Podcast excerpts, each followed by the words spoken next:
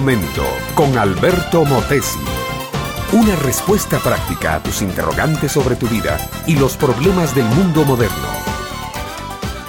Yo no sé si tú puedes imaginarte cuánto es 16 mil millones de dólares.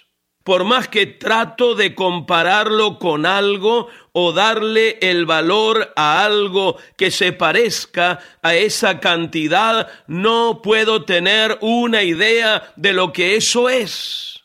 Pero, mi amiga, mi amigo, quiero que sepas que la revista Forbes, que se especializa en asuntos de economía, dice que ya en 1998 esa era la fortuna de un solo hombre. Él se llama Bill Gates y es el famoso magnate de la industria de las computadoras.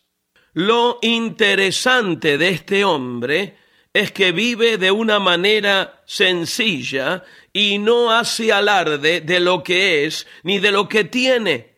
A estas alturas de la vida, Bill Gates, cuya fortuna va a seguir creciendo, quién sabe hasta cuántos cientos de miles de millones de dólares, tiene suficiente dinero como para comprar países enteros.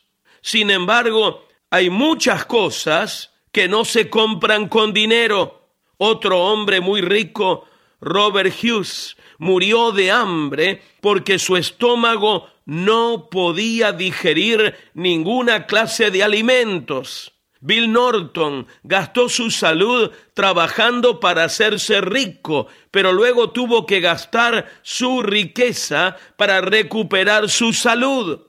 Otro famoso rico dijo, tengo todo lo que quiero menos paz y felicidad.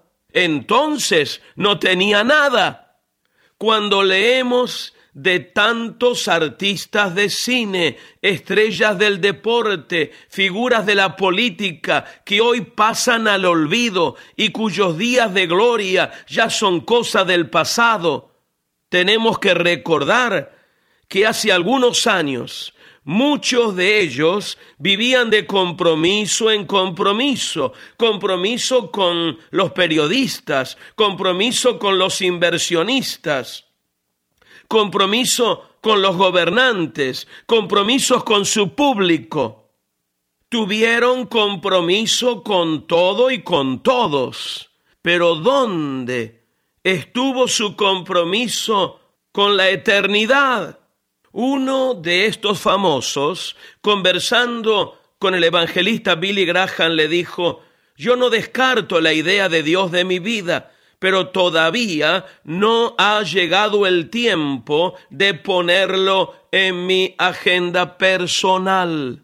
Y en efecto, si el tiempo le llegó y él lo supo, nosotros no lo sabemos. El hecho es que la muerte lo sorprendió de pronto y no tuvo tiempo de poner a Dios en su agenda.